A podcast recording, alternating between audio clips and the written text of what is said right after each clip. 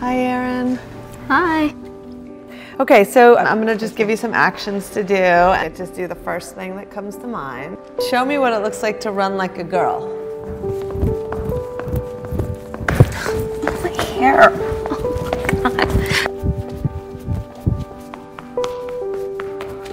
Show me what it looks like to fight like a girl. now throw like a girl. My name is Dakota, and I'm 10 years old.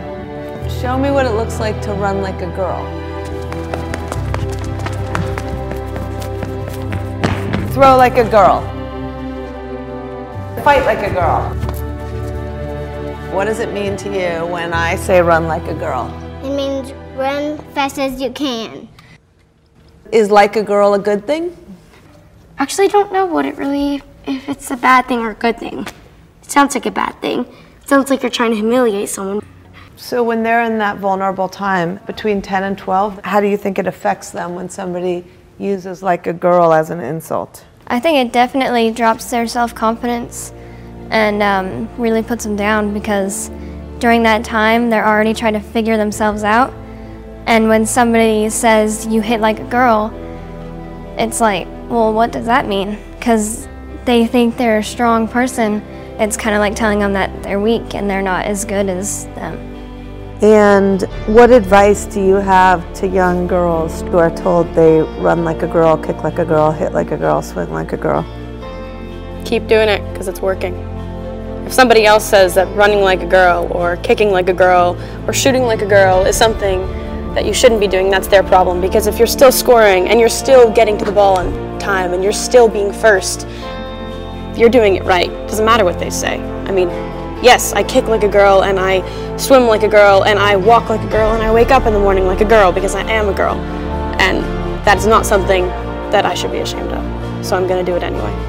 That's what they should do. If I asked you to, to run like a girl now, would you do it differently? I would run like myself. Would you like a chance to redo it?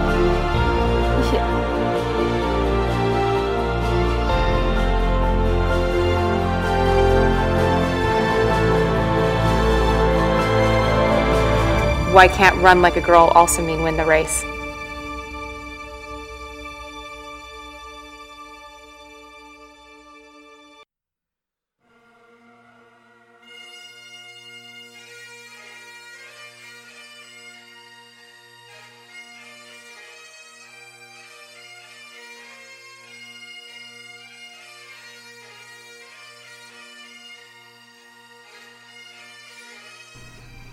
“各位好， 欢迎收听翻转体育。这是一档致力于丰富中文世界体育叙事的节目。本节目的口号是“拆掉体育的高墙”。本节目每月两更，我是猎人，希望各位一切安好。大家好，嗯，这是我两个月以来的第一次更新，在这里说一声抱歉，因为，嗯，四月份刚过去的四月份，我是我的考试的一个月。所以我抽不太出时间来做剪辑和录制新的节目，嗯，但是我手上确实有积累了一些素材，所以我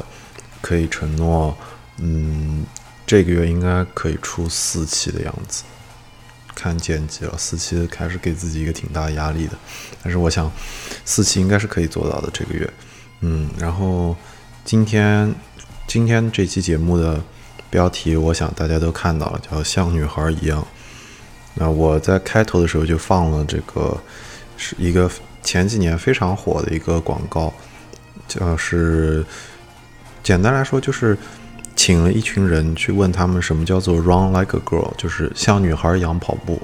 然后 throw like a girl，像女孩一样扔球，fight like a girl，像女孩一样打架，然后这个。实验的对比，大家在音频里可以听出来。简单来说呢，前半部分就是他们请了一些人，这些人的岁数一般都已经过了，嗯，不说青春期吧，过了儿童这个阶段了，所以他们的三观很多时候已经定型了。然后当你问他们像女孩一样做这些事情的时候，你可以看到他们会觉得女孩跑起来就是扭扭捏捏，女孩扔不了球，然后女孩打架就是。就是像很嗲一样，没有办法真的使出力气。是，然后他们做完这一部分之后，又做了第二部分，是找了一群小女孩来问他们：你们觉得像女孩一样是什么意思？然后这群小女孩在做这些动作的时候，都是拼尽全力的。所以他们结尾的时候意思就是在反问：为什么像女孩一样就一定是输呢？而一定是没有力气，一定是缺乏胜利的这个这样的一个形象？为什么像女孩一样不可以是去胜利呢？这就是开头的这个广告的意思。这是之前在互联网上非常火的一个广告。然后，嗯，我用它开头的意义也非常明显了，因为我这个系列叫做女性，嗯，像女孩一样叫女性系列，就是为了解答或者说。就是为了填充一个空白吧。就我前几天在听有一档播客节目叫《海马星球》，他们经常讨论女性问题。嗯，他们也是我一个非常推荐的播客。然后其中他们有一期就是在讲中国近代的历史上，包括你各种各样的历史进程中，其实有非常多女性做出了很大的贡献，但是他们的声音常常是不太被听到的。那可能有很多种原因，一个是，就是普通人对他们的期待就是你不是一个革命家，你是一个比如说部长夫人或者一个学者夫人这样一个角色，所以就是有很多女性的声音在这个过程中是没有被倾听到的。这个这一点其实跟我想要做这个节目的思路是不谋而合的，因为我也觉得，嗯，很多的女性。在体育运动中，有很多女性的形象也是缺乏我，我们没有办法找到太多非常良好的女性的了不起的女运动员的形象，至少在中文的世界中，这个不是特别多见，而且不是一件非常常见的事情。嗯，所以我录我做这个节目也是想要填充这个空白，想要让，嗯，简单来说就是想要去。想要让女性问题获得在运动中女性问题获得更高的关注度，然后也要想要树立一些更多的好的女性的形象，让假设我这个关节目有女听众的话，嗯，他们可以或者说是年纪小一点的女听众的话，他们可能听到了一些很优秀的女性运动员的形象，他们在心中至少有了一个形象是，哦，成为一个了不起的女性运动员是有这样的例子的，我也可以成为他们这样。嗯，那我今天简单来说，想要介绍我为什么要做这个系列，我分成了四个部分。第一个部分就是解释为什么有 like a girl，或者说为什么娘炮在中文世界中经常被拿来是用来贬低一个人的运动表现的，这是怎么一回事？第二点是，我觉得女性运动员缺乏认可和曝光度。第三部分是。嗯，我们需要非常良好的女性运动员的形象和女性的运动形象，不只是运动员的形象。第四点就是，嗯，我想要通过这个系列，嗯，囊括的议题，就是我有什么我已经想到的一些话题，还有我可能想要去做的一些话题，我还没有想好，或者说我还没有理想的嘉宾人选。嗯，所以就分成这四个部分。我今天就先从我先从这第一部分开始，就是娘的叙述，就是像开头的这个广告听到的，很多人一开始对于 run like a girl，就是像女孩一样这个想法，它的先入为主的概念就是，那他就是没有力气的，缺乏反抗能力，或者缺乏就是没有精气神嘛，嗯，我就是。很缺乏生气的这样一个概念，或者说，如果是在一个运动中，那就是看起来就是没有竞争力的一个表现。那我想，我是把这个跟中文世界中的娘炮直接对应起来了。我觉得是也算是我为了嗯解释这一点比较方便吧，因为娘炮就运动体育迷。常常，尤其是男性体育迷，常常会用“娘炮”这个词去描描描述一些运动员，或者描述一些普通人。那我今天，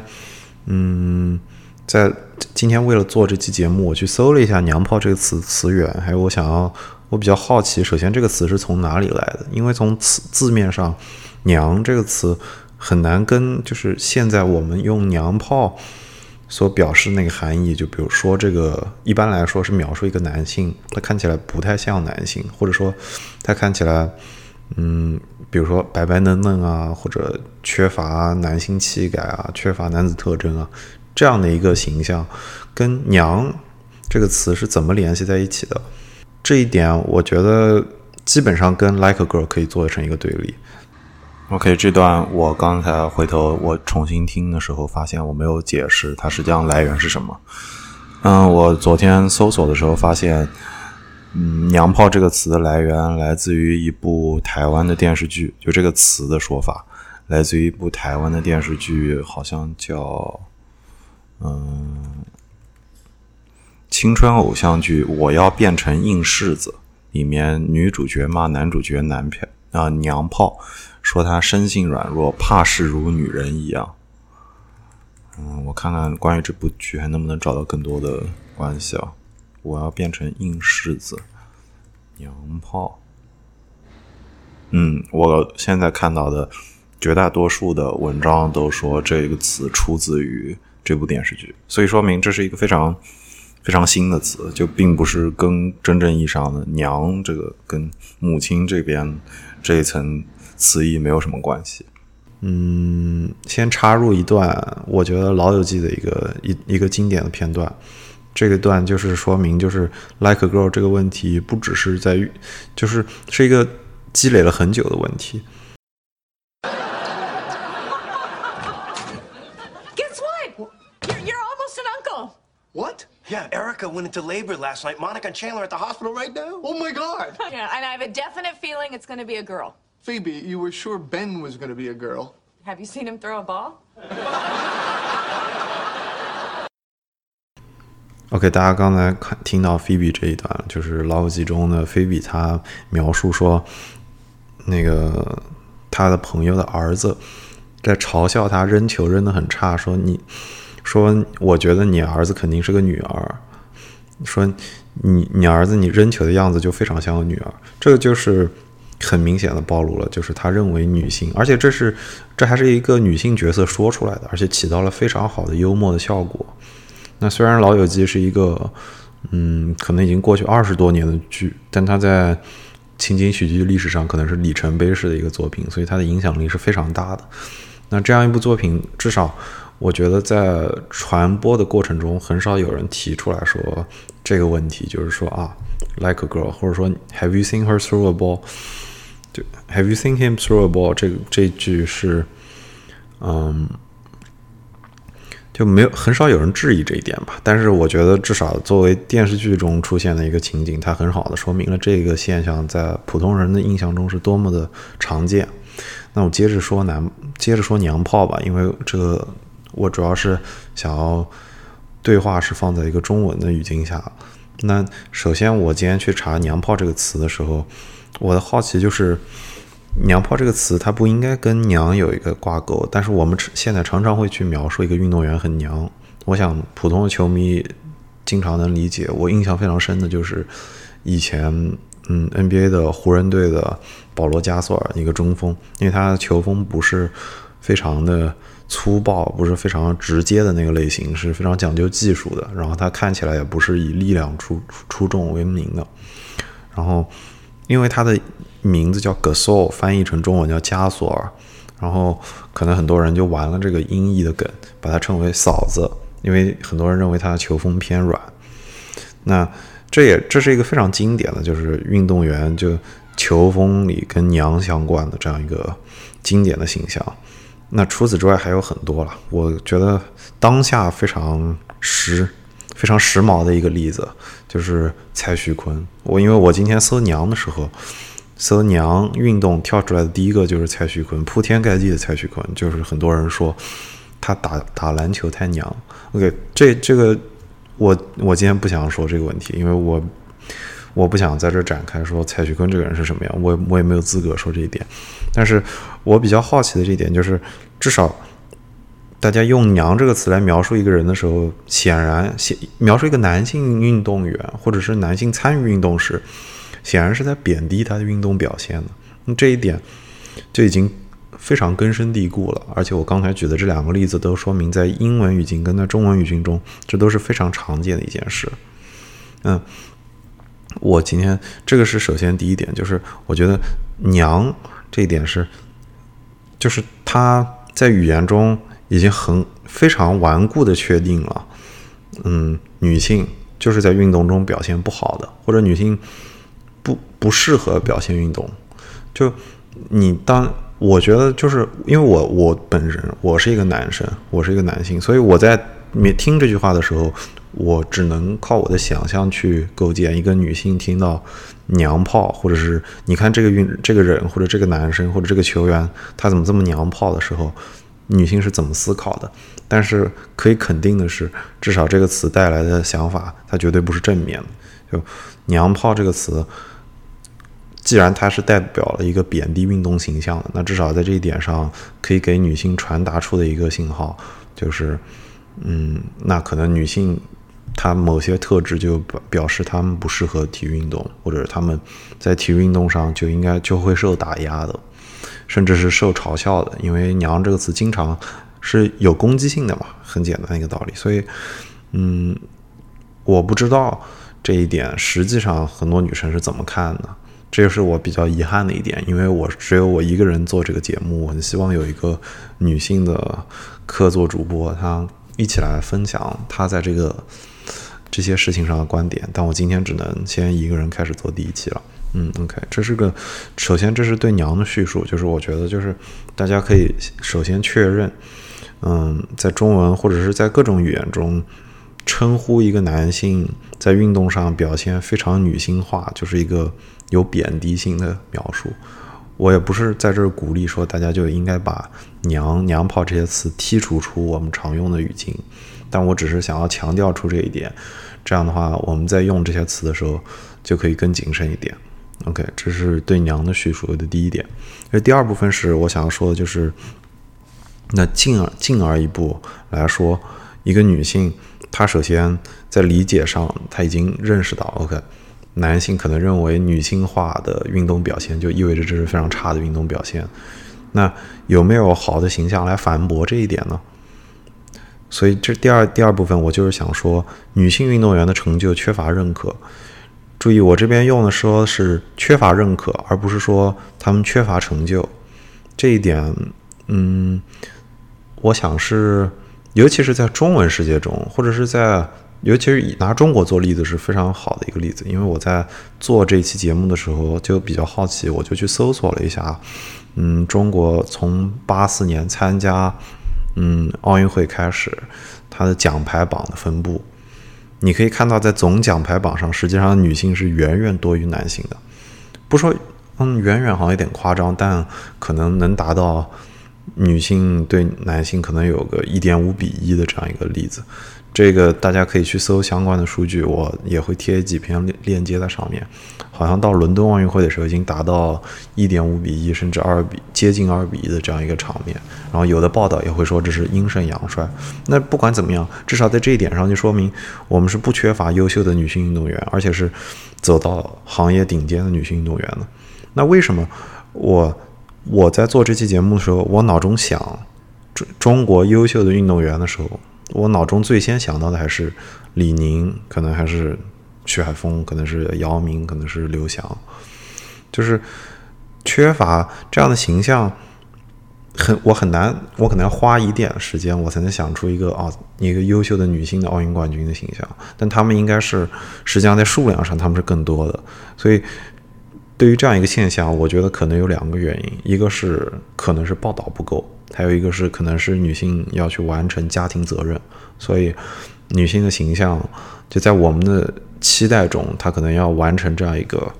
嗯生育的责任之后，她才是完整的。就如果当她是未完成一个生育形象的时候，你看到她，你就只是认识到，就是她还是她还是一个并不完整的一个女性。那我首先说第一点，就是报道篇幅不够，或者是报道的曝光率不够。这一点，嗯，我。觉得又分成两个小点，就首先是女性运动或者是同运动下的男男男子选手的竞技跟女子选手的竞技明显女性选手的竞技的水平会相对低。这一点，我想绝大部分体育迷是有一个公允的。如果有人不同意的话，也欢迎发邮件来反驳我。但是我这几年看到的，不管是在知乎上，还是在虎扑上，还是在不一定是在中文的世界上，就是各种网络论坛上，我很少看到有人反驳这一点。就是绝在绝大多数运动上，男性的竞技表现平均而言，的确是比女性要好的。这一点转化成在职业体育上，就是男性的职业体育。跟女性的职业体育选手在同一项运动上，男性选手的表现也是明显优于女性选手。那这一点我们都承认，嗯，这并没有什么问题。但是这一点，我觉得在客观上的确限制了。就比如说，我是一个男性，我可以看一场。男足比赛跟女足比赛，那我没有办法否认，那个男足比赛确实是速度更快，力量更强，技术性技术性我不确定，但是至少在前两点上，它可以保证这个运动的观观赏度明显会更高。那这并不只是在足球上，篮球上也非常的明显，因为我知道 WNBA 也就是 NBA 啊，就是美国的女子篮球职业联盟的最高级别的联盟，它的。收入能力是非常差的，她几乎是在靠 NBA 的扶持运行，就是她自己没有办法自负盈亏的，所以他体量也跟 NBA 完全不可同日而语。那嗯，不好意思，不可完全不可相比。那我自己还有一个印象非常深的，嗯，一一点是我大概今年二月份的时候去我们这儿本地去看了一场 UFC 格斗赛。UFC 格斗赛，它从前几年开始是有女子选手的。有女子选手，我去看的那场，我印象非常深刻。就是女子选手在双方较量的时候，首先是受重量的限制，她们就的确是看起来威力没有那么大，所以她们的打斗看起来就不算是最强有力的对抗，这是其一。其二是现场的观众的确，我觉得在很多情况下甚至不太尊重女性观众。那这是啊，女性女性运动员，就是我。明显看到，就是两个女性选手，当她们进入一个相对拉锯的状态，就没有那么多精彩的镜头的精彩的，比如说出拳或者精彩的打击。这个时候，观众很多时候会显得非常不耐烦。观众会，嗯，我我经常看到的例子是，观观众直接开始虚，就是觉得啊，你们这个太没有意思了，就打得不够好玩。这个就是我在。我亲历的体育运动中，我我非常明显感受到这样一个区别，嗯，但是还有一点是，我在想这样一个竞技度不够，或者观赏，或者嗯，就是竞技程度不够高导致的观赏性不够高这一点，我能想到的唯一一个反例，或者仅有的一些反例的中，网球是一个很经典的例子，因为我觉得女子网球，不知道是在中文语境中还是在。全面的，在全世界的，就是普通的网球迷眼中，我觉得女子网球获得的曝光率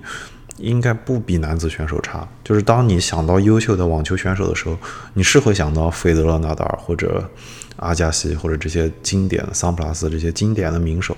但是你也会想到，嗯，小威廉姆斯。小威廉姆斯可能是，甚至我想到的可能比费德勒还要早。那可能是因为他身上有很多争议性，但是。同样，女性选手中就是像莎拉鲍啊、小威廉姆斯，或者是其他的啊海宁啊这些女性选手，你也可以，就是他们的形象是在那里的。所以可能网球是一个比较好的反例，但是我觉得在绝大多数的运动中，女性因为竞技程度不够高，导致的这项运动男女选手在观赏性上有非常大的差异，是一个现实。那还有一点是，我觉得就是报道不够的另一个原因，可能是女性的体育观众相对少。就是在观看这项运动的时候，那男性当然他可能会觉得，嗯，水平不够高，那我就只看男性的运动。那女性可能我不知道女性会不会在同等情况下选择去看女性运动，但我先入为主的假设是。女性应该，女性观众应该会至少会更理解女性运动。嗯，那可能我假设，比如说女性观众，她知道女性的身体构造是什么样的，所以她可能能理解这个技术动作以女性的整体做出来是难度是什么样的，所以他们可能能理解。但现实是，女性关注非常，就相比于男性观众，明显还是少了很多。而且女性观众也实际上也会。主要还是去关注男男子的运动。那这一点就不不一定，这一点并不能推翻我前面所做的那个假设，因为现实就是百分之八十的体育报道，可能甚至超过百分之八十的体育报道都是围绕着男子运动的。所以对于大绝大部分女性来说，她首先能接触到的就是男子运动。所以，嗯，这这是第二个原因。所以，首先就是报道不够。那第二部分是。依然，我觉得女性依然需要完成家庭责任，这一点是什么意思呢？就是，嗯，就是很首先，当然了，这个就跟其他的职业是一样的，就是，嗯，就像很多职场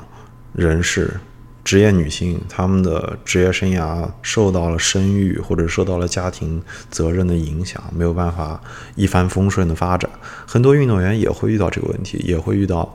退役去生孩子，或者什么时候生孩子，或者他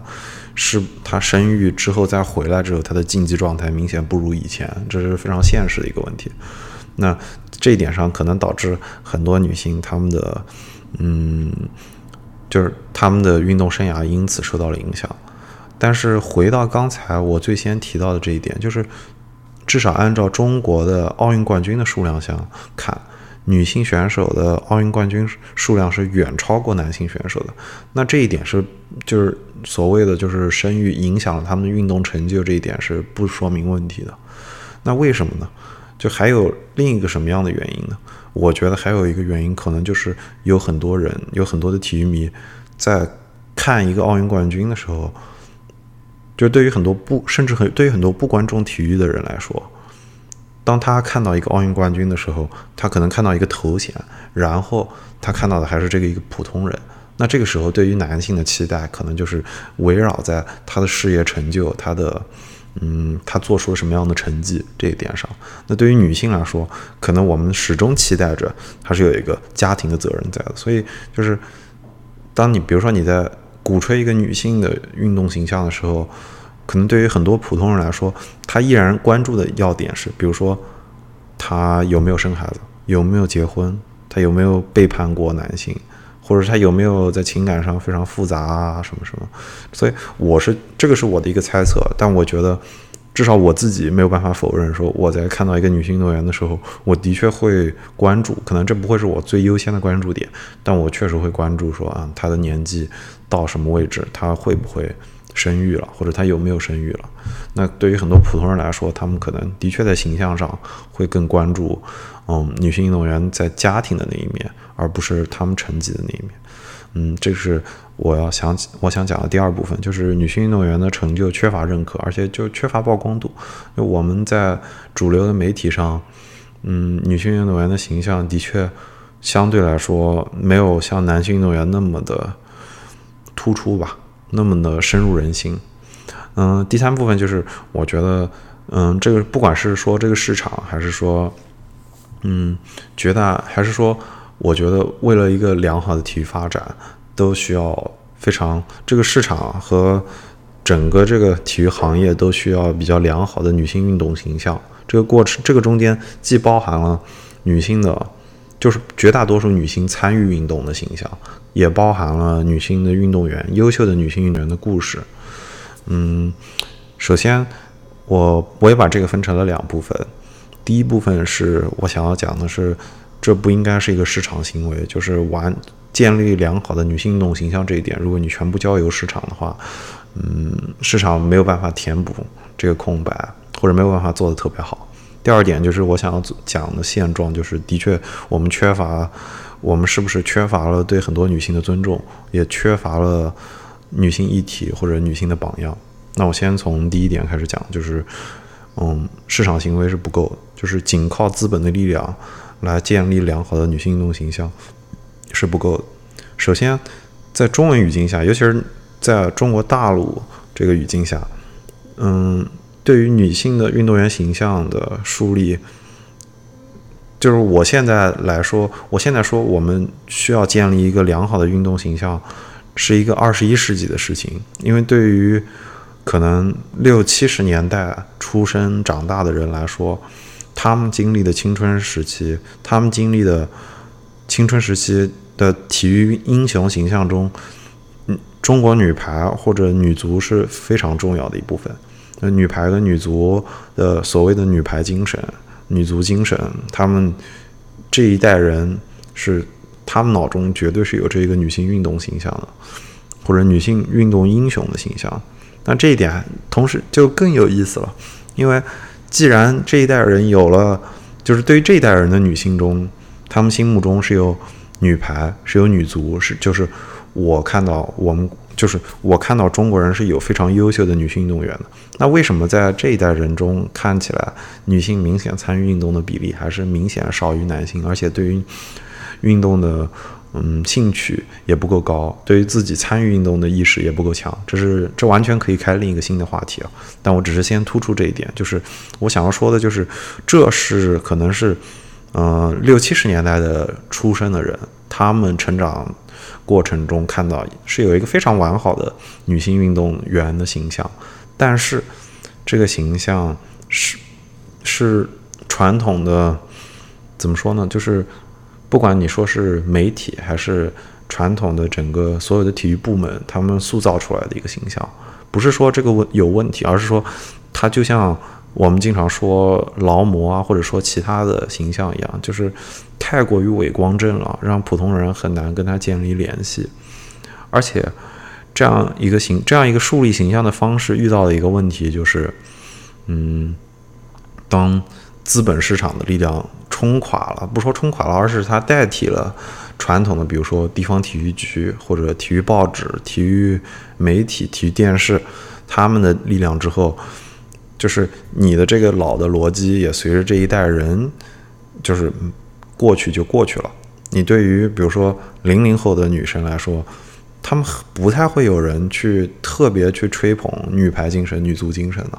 首先，绝大多数人应该不太关注什么女排精神、女足精神。然后，他们喜欢的女性的运动员形象，或者。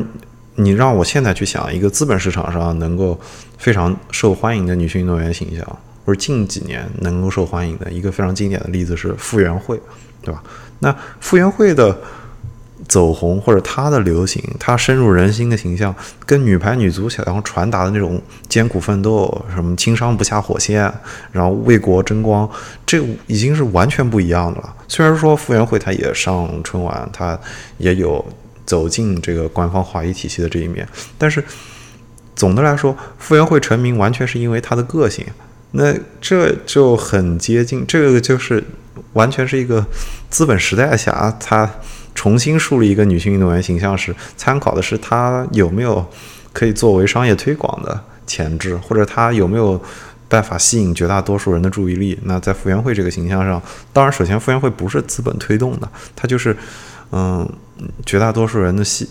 关注力被他吸引了，但他身上有更，其实他更像一个娱乐明星，而不像一个传统的中国体育部门会推广的一个体育明星。所以，我但是我觉得不管怎么样，拿傅园慧做来举一个例子，就是可以看到，就是这一代人，这一代不不管你是不是体育迷还是普通人，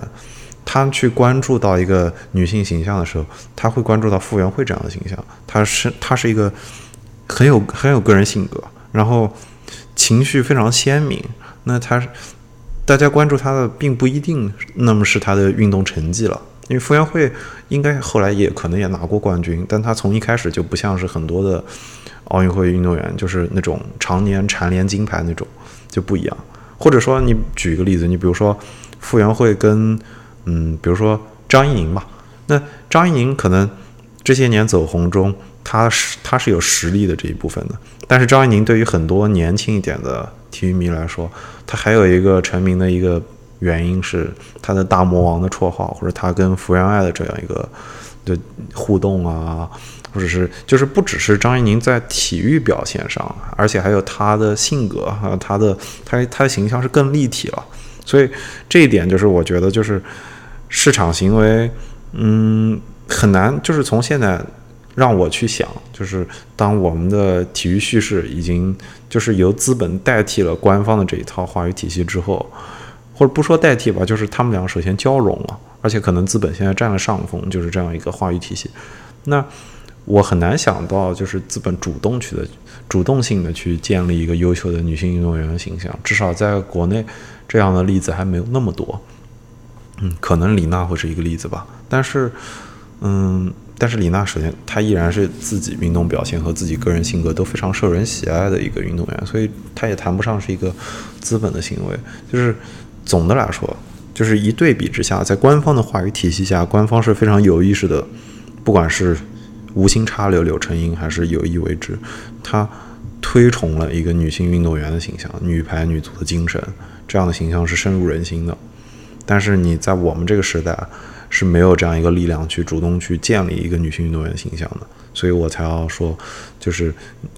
单靠市场的力量，或甚至说单靠官方的力量，可能都不一定够了。当然，这是建立在官方没有主动性的去，嗯，现在去提拔一个女性运动员的形象这个前提基础上。然后第二，这是第一点，就是市场行为，我觉得是不够的。第二点就是现状，就是我觉得，嗯。我们现在对于不不管是体育迷还是普通，可能我们先说体育迷吧，就是体育迷缺乏对女性的尊重，缺乏，而且整个体育媒体中缺乏女性议题，也缺乏女性的榜样，就像一个优秀的女运动员，嗯，缺乏对女性的尊重，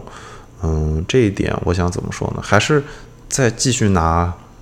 官方跟。资本的这一个对比来举个例子吧，我想要说的就是传统的官方的他们的提倡的叙事中的优秀的女女性运动员是什么样的？我想到的那个我想举的例子是郑海霞，但不管我我用郑海霞还是用女排精神中的郎平或者是其他，比如说孙雯，嗯，就是首先就是官方的这些的女性的运动英雄中，他们。他们的形象是他们的体育成绩很好，但跟他们的个人魅力，或者说甚至说他们的个人的性魅力没有什么关系。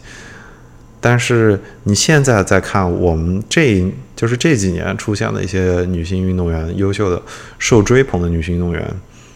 李娜或者是王霜，这是我现在想的这两个例子，就是李娜跟王霜。王霜是嗯中国女足，也是一个女足运动员，她现在在巴黎圣日耳曼踢球。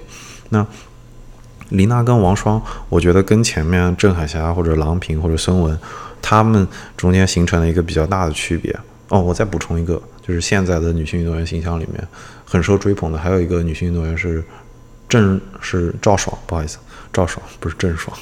郑爽走错片场了。嗯，赵爽就是女篮运动员，她长得非常好看，大家可以在篮球论坛上搜索一下。粉丝非常多。那我想要讲讲的一点是什么呢？就是明显你可以看到现在的王霜、赵爽、李娜，他们的形象是有生有生命力的，甚至说有吸性吸引力的，就是有吸引力，而且是有性吸引力的。这三个人，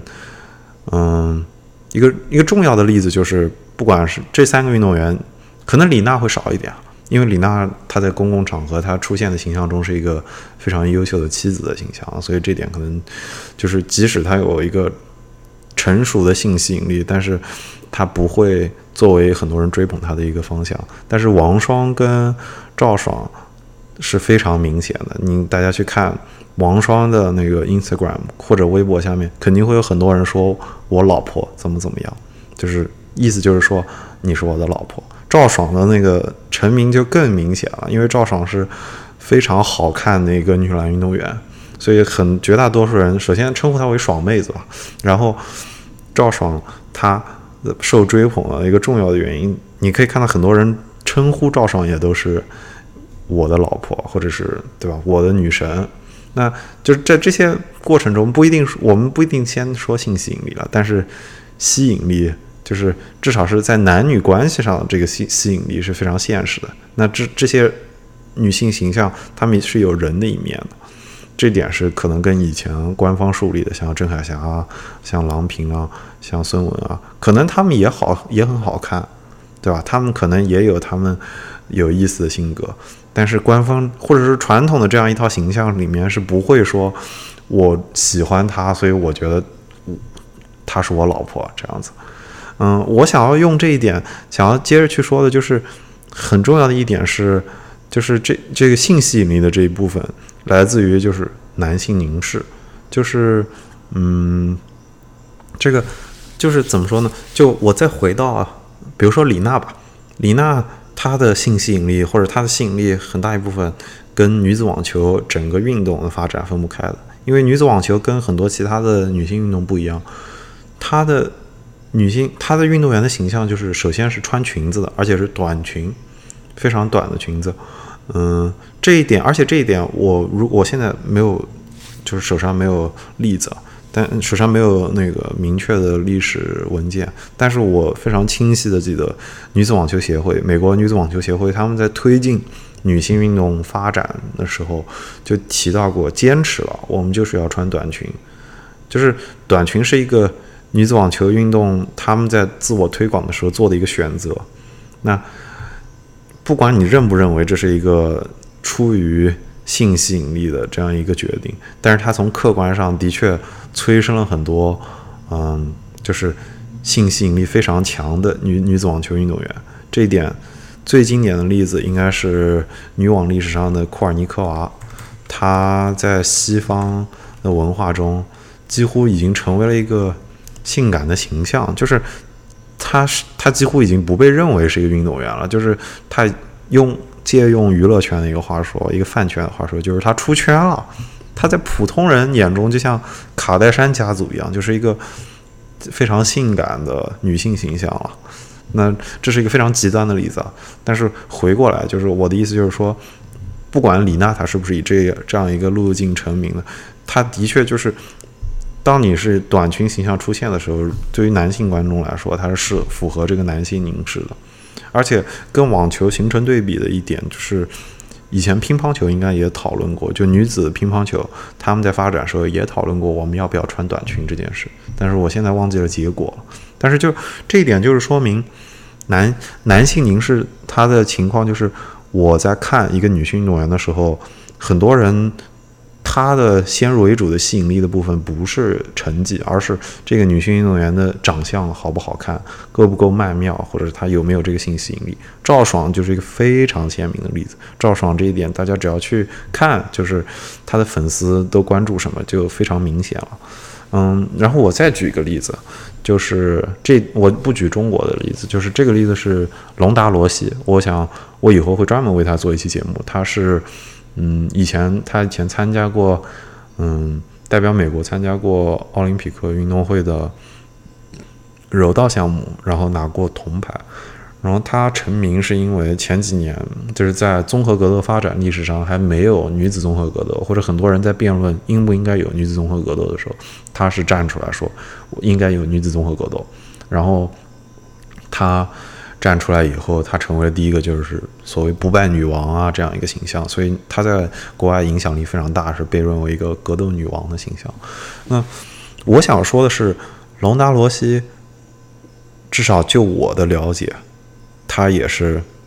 尤其是她在海外，她是她绝对有被色情化的这个部分。就是隆达罗西，我没有记错的话。我记得国内很多人在关注他的发展的时候，可能没有去关注，嗯，他为女性，嗯，就是开辟出了一个新的运动这一点，或者说他的运动表现这一点，或者或者说可能格斗迷会关注这些，但是对于很多普通的体育迷，他对格斗只是门外汉，想窥探两眼的时候，我听说过很多人他们。看隆达罗西的时候，讨论的都是隆达罗西有一个传闻，说他在打一场比赛前，他会跟老公来一场激烈的性爱，就是这样的传闻，就是非常明显的体表现了，就是当你在一个男性凝视下去关注一个女性运动员时，他们的视角是什么样的？嗯，而且隆达罗西本人并不害怕，就是他是拥抱了这一点，就是他后来去有很多拍泳装啊。他是非常拥抱就是性吸引力这一点的，所以就不管怎么样，不不一定说这是一个男性凝视的结果，但是事实上，我现在看到的一个例子就是，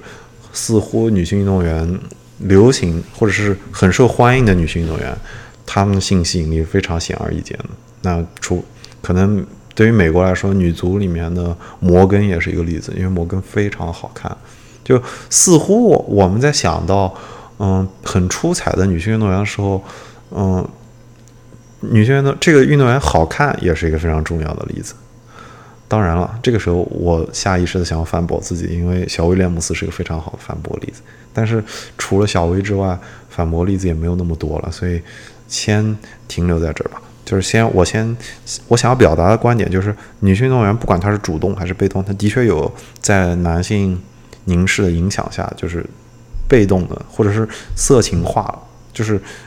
不说色情化，而是说他他必须要强调他的性吸引力。他这项运动才能受到关注。然后另一点，这个是色情化这一部分，或者是，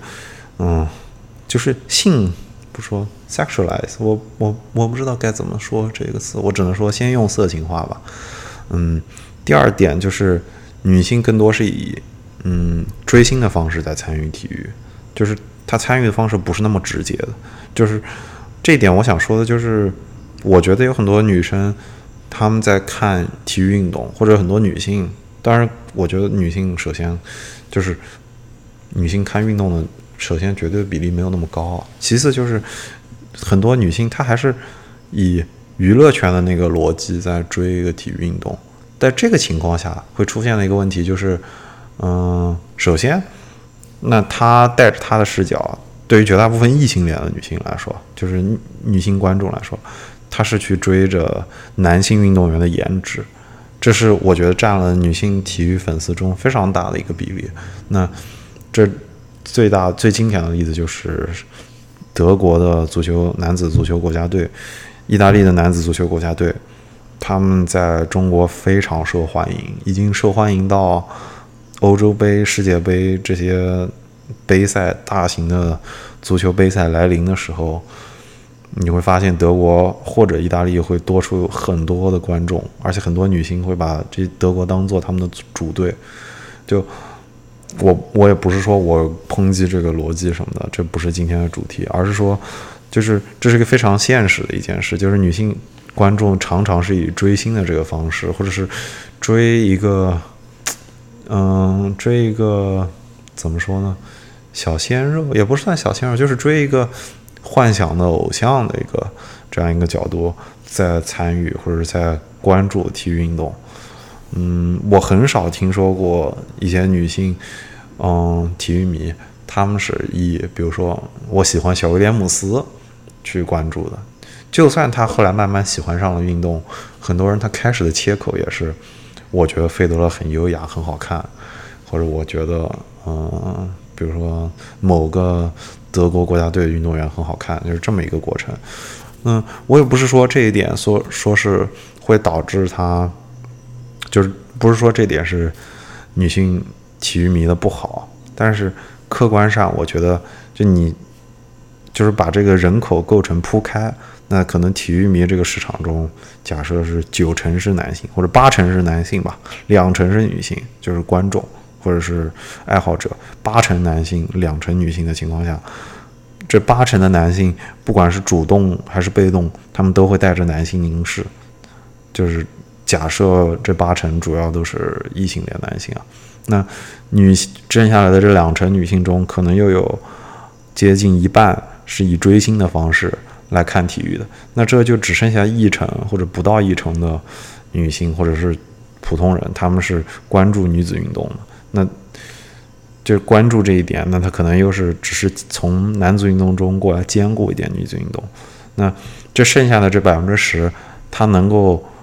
能不能就靠这百分之十建立起对于女性的尊重，建立就是能够谈论很多女性议题，能够树立女性的榜样，我是非常怀疑的。所以这就是一个现状。我们至少我们现在在对于女性运动员讨论，或者在对于女性的讨论中，暂时还没有办法摆脱这一。的确是对于女性是缺乏尊重的，而且也缺少女性的议题，也缺少女性的榜样。那这就来到了今天的最后一个部分，我想要囊括的议题，或者我想要提做这个系列，我想要怎么做，或者我想要做什么。我在这里只列了。列了六个分类，但实际上应该不止六个分类。总的来说，就是我想要让女性议题，或者是让性别问题成为一个更受关注的话题。至少在我的节目中，我想要让女性议题或者是女性的存在感更强，就是女性运动员的存在感更强。嗯，那我想要通过展开的几个方面呢，首先是，嗯，我想要做一些了不起的女运动员的故事，这是其一。女运动员的了不起的女运动员的故事就在于，嗯，首先绝大部分的女性运动，或者说是女女子能参与的运动，在我们现在生活的这个社会中，我们看起来认为这件事是自然而然的，但是实际上每一项运动几乎都是，嗯，有先人有开拓者，他们，嗯，他们是拼尽了全力才为女子。争来了可以参与这一项运动的权利。那女网球如此，格斗如此，哈，篮球应该也如此。就是绝大多数运动，女性都是要有他们这一个斗争的过程。在这个过程中，嗯，他们可能会受到很多的挑战。那，嗯，他们作为第一代人，可能建立好了一个女子运动的基础。所以，我觉得就是了不起的女运动员英雄或者形象。这个上面就能做好多期故事，那这是第一点，这是我想要做的，就是了不起的女性运动员。第二点，我想要讨论就是性别认同这一点。那性别认同这一点，就是包括了很多，嗯，我觉得很好奇的部分。这点我是，嗯，想要去请教一些我身边的女性女性的体育迷。或者是运动从业人士，或者是任何，或者是比如说他们是性别问题专家，但他们爱好体育，就是他们能够提供在这个问题上女性究竟是怎么看的？比如说我刚才提到的色情化这个问题，女性究竟是怎么看的？就是我应不应该，或者是这是不是呃适当的？就是运动员，女性运动员为了吸引市场，或者是为了吸引观众，她就是应该是有在一定程度上被色情化。嗯，那另一点就是。比如说，嗯，我会好奇，嗯，首先就是男女运动员的边界在哪里？这是这这个就是应该是，嗯，女性问题的基础吧，绝对绝对意义上基础就是男女这个区别在哪里？就是因为在这个分界上有一个非常重要的故事，就是塞门亚的故事，就是南非，嗯，南非的一个中距中短跑中短跑中距离短距离跑步运动员。他他的故事就是他作为一个像双性人一样，他关于 testosterone，哎，我一下记不起来 testosterone 的中文是什么了。testosterone 就是他的对睾酮，对，就是男就是睾酮。国际田联是用睾酮来作为男女的区分的，就是认为睾酮的激素水平男女有非常显著的差异。那这一点，这个问题我觉得也是非常值得探讨的，就是一个展开的话题，就是到底谁是男谁是女呢？这首先就是值得讨论。然后还有就是我好奇的一个问题就是，嗯，女性运动员，尤其是高水平的女性运动员，或者说是，嗯，在女性运动员中间的，呃，女性的，嗯，女同性恋比例非常高。或者说明显高于、远高于普通就是非运动员这个群体，那这又是为什么？就这些都是我觉得可以画在性别认同或者是性别对性别认同的这个大的类别下。就是我觉得这中间有非常多值得探讨的话题。就是嗯，你在谈女性问题的时候是没有办法把它从性别这个问题中分开的。那这自然而然就是要首先把这个类可以画好。那在这中间就要回答很多的问题，嗯，然后第三部分是心理，心理这一点怎么说呢？我我写心理可能是，嗯，我觉得是，就是，嗯，我当时想这点是我想要延伸到就是性侵问题上，就是因为我在做这期之前，我相信绝大多数人都关注或者多多少少关注了，嗯，刘强东这个性侵案，然后。虽然这个案子跟体育圈其实没有什么关系，但是这我想要举拿它举例子，是因为我觉得这个案子是可能是前无古人的，就是一个性侵案在中国的嗯所谓公共领域，就是绝大多数人关注的这么一个领域里获得了如此高的关注度。那嗯，不管你说是之前在教育嗯领域，就比如说大学。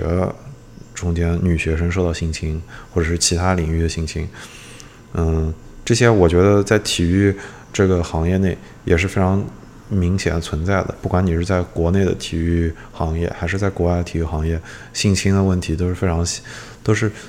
都是存在的。这中间就有很多故事可以讲，嗯。然后我想说，心理上可能还有一部分就是，嗯，我以前会觉得，比如说要鼓励女生去让自己变得更强壮、更有力量，才可以让他们走在路上，或者是他们在外的时候觉得是受保护，觉得是安全的。但是，嗯，这一点我现在也不是特别确定了，因为这中间还的确有很多心理上的因素，就是。可能比如说女性的一些生理反应，首先就不一样。那可能就跟我以前想象，比如说女性是缺乏生理锻炼、缺乏这个反抗的这个意识，才会导致她们落入比较被动的场景。这个假设就不成立了。但是我觉得这些是都是可以讨论的。所以心理我觉得也是一个大类。嗯，然后就是家庭。那家庭这一点怎么说呢？就是我觉得女性话题是绕不开的。就是，嗯，女性运动员她们可能生育。他们生育是不是跟普通人有不一样，或者他们可能，嗯，他们会注意什么？那是哪些运动员经历了生育之后又归来了？哪些运动员经历生育之后又放弃了？比如说福原爱，她现在可能就不会再回来打职业乒乓球。那，嗯，这些就是家庭到底在女性运动员这个议题中起到了一个什么样的？嗯，影响我觉得也是非常值得讨论的。然后还有就是，还有一部分是劳工问题。劳工问题，我觉得是把它划在了就是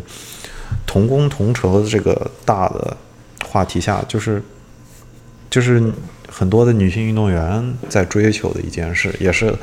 嗯，我觉得女子运动在或者整个女子运动圈都在追求同工同酬的这样一个话题。那这首先这也是非常值得讨论的，就是。男女应该同工同酬吗？就在运动上，应该同工同酬吗？俱乐部是不是应该男性、女性运动员的工资发表啊发的都一样？就这些，我觉得也是值得讨论的。然后第六部分就是我囊括的议题里的最后一部分，我觉得是就是关于普通人的，就是关于普通的人、普通女性的，就是这点我也是充满了好奇。就是比如说我。就是从小到大，我能观察到，对于普通人来说，男性参与体力的比例是远高于女性的。但这一点到底是为什么？就，嗯，这也是值得讨论的。那怎么样怎么样让女性更多的参与体育中？这也是一个问题。或者说，嗯，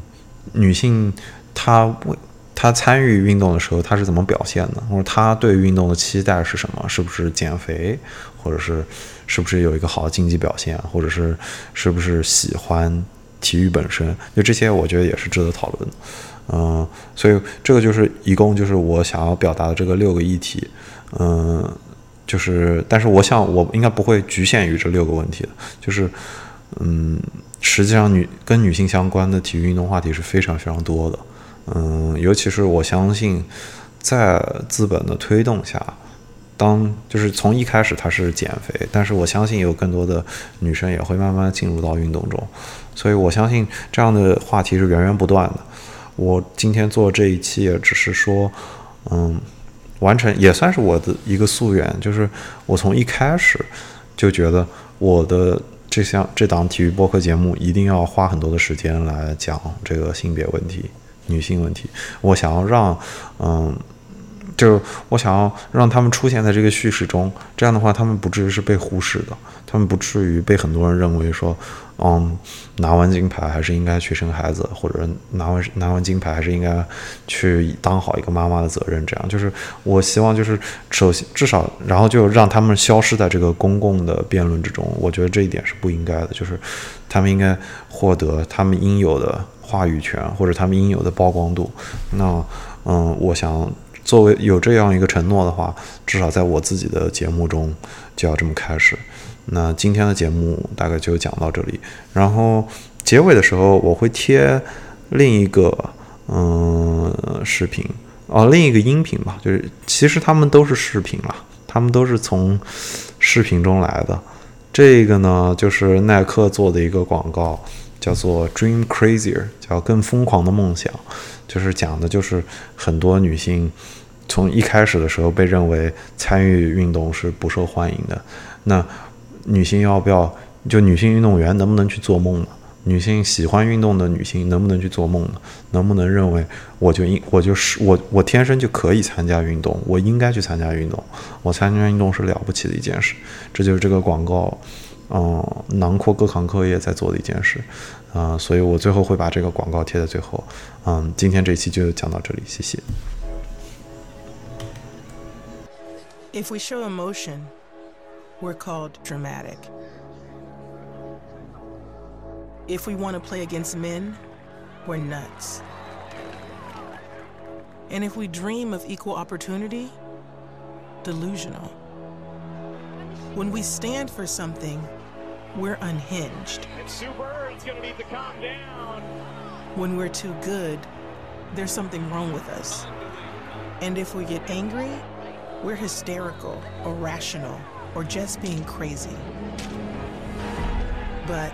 a woman running a marathon was crazy. Officials tried to pull her off the course. A woman boxing was crazy. A woman dunking? Crazy.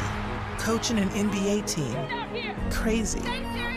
A woman competing in a hijab, changing her sport, landing a double cork 1080,